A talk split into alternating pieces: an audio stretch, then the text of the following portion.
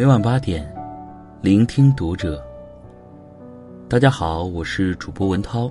今天要和大家分享的文章呢，是来自于作者楚阳的。心情不好的时候，就去做这七件事。关注读者微信公众号，和你一起成为更好的读者。读研的时候呢，我有一个关系很好的朋友，他什么都很好，就是负面情绪太多。我们常常和她开玩笑，称呼她为“好气姑娘”。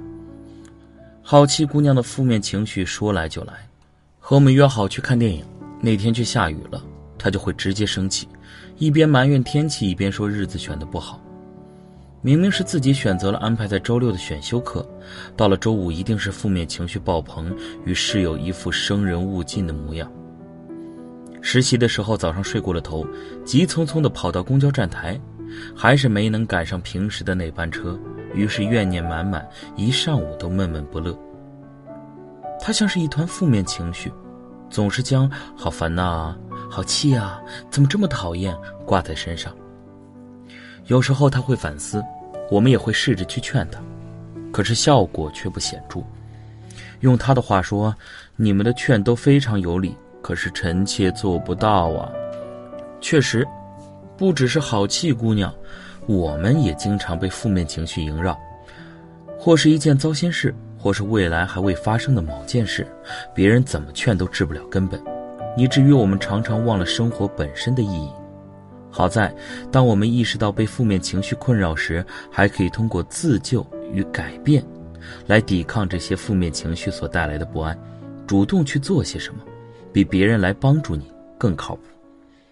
所以，你可以试着去做一做以下的事情，也许当他们成为一种习惯的时候，你会发现，负面情绪是暂时的，生活本身才是有意思的。凡事不要为难自己。我认识一位姐姐，她家庭幸福，事业有成，是众人羡慕的对象。有人对我说，她很少有烦恼与抱怨生活的时候。说实话，一开始我是不大相信的。直到有一天，我与他一同逛街，期间他接了好几个电话，听得出来应该是比较繁琐的糟心事。我以为挂完电话他会抱怨几句，可没想到他依旧情绪稳定，淡然自若。我顿生佩服，就感慨了一句：“姐姐啊，如果我是你啊，现在肯定是烦恼极了。”他见我好奇，便笑了笑对我说：“ 烦恼什么呢？不要为难自己。”能解决的事情不必去担心，不能解决的事情担心也没用。逛完街回去再说吧。诚然，生命中有太多不如意的事儿，每每遭遇还没有看到结果，我们就觉得天要塌了。我们遇事的常态就是第一时间和自己过不去，理所当然的为难自己。可又正如作家马克吐温所言：“我知道生命中有许多麻烦事，但这些事大多数并没有发生。”别不信，你仔细回想一下，你会发现百分之九十九所担心的事情从来都没有发生过。除了生死大事，哪有什么过不去的坎儿？事情嘛，总会有个结局。过度担心，除了让自己负面情绪暴增，其他的毫无作用。所以，记得及时跳出来，千万不要为难自己。给自己买束鲜花。在之前单位上班的时候，对面办公室有一位美女老师，虽然儿子都已经上初三了，但看上去却只有不到三十岁的年纪。每逢周一，我在电梯上遇见她，她都手捧一小束鲜花带到办公室。我以为是别人送的，但她告诉我那是自己买的。原来她每个月都会在花店预定几次鲜花，也不买太多，那么一小束就够，每次种类不一样最好。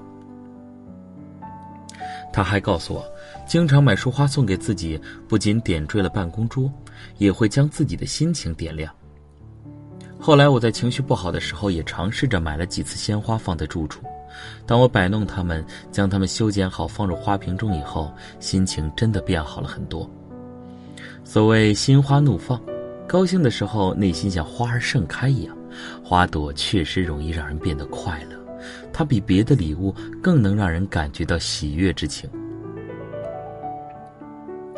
偶尔去给自己买束花，让自己的心情像美丽的花朵一样，未尝不是美事一桩。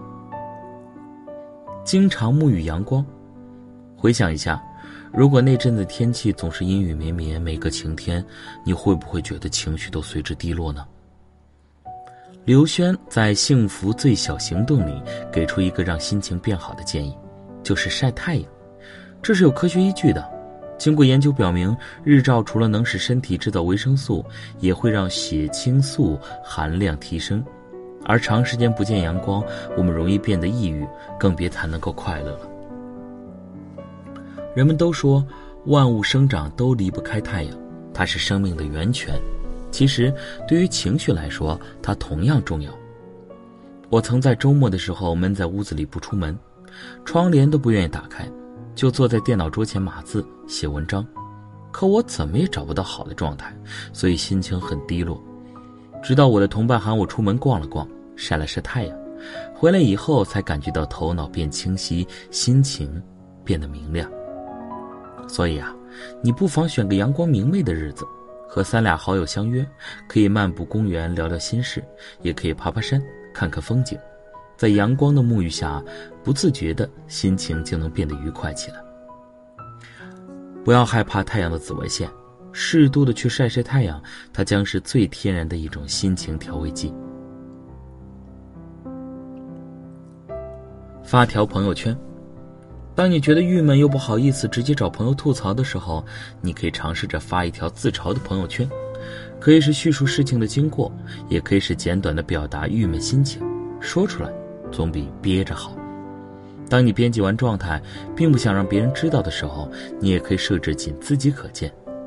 有时候你会发现，写着写着，事情就没那么重要了，负面情绪好像也减轻了。或者你的朋友们开始在你的动态下与你互动，你可以大方的与他们交流。渐渐的，你的注意力被转移，坏心情好像也改善了不少。其实发一条朋友圈是你梳理情绪的过程，与朋友交流是你释放难过的一种方式。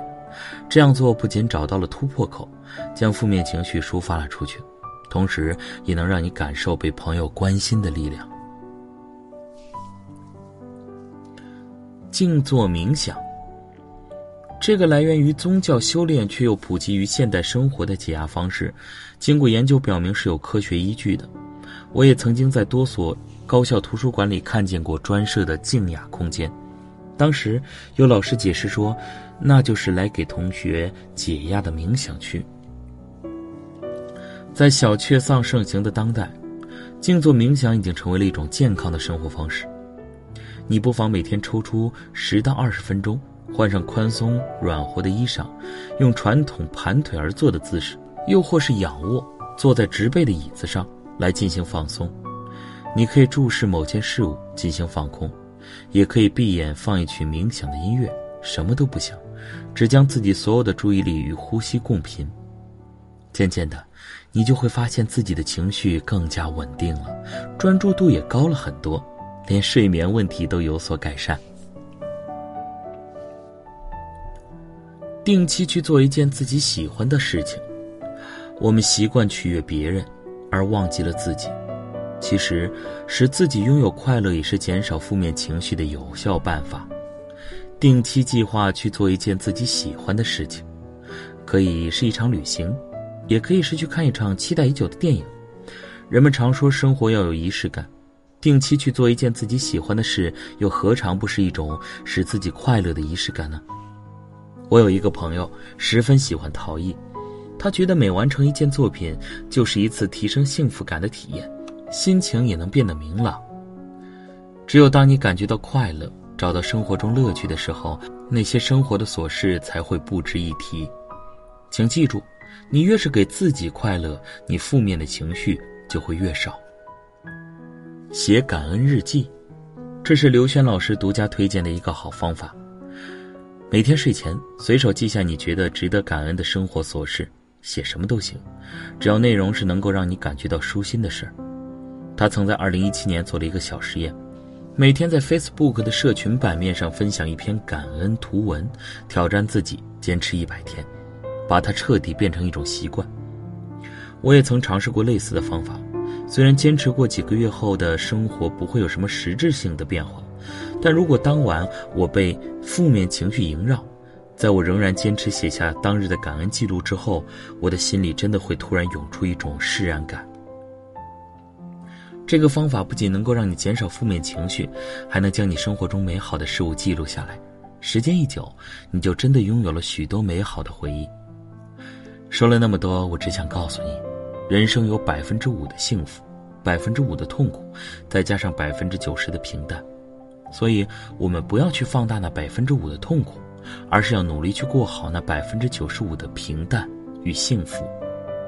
人不能活成一团情绪，生活还是要有生活的样子。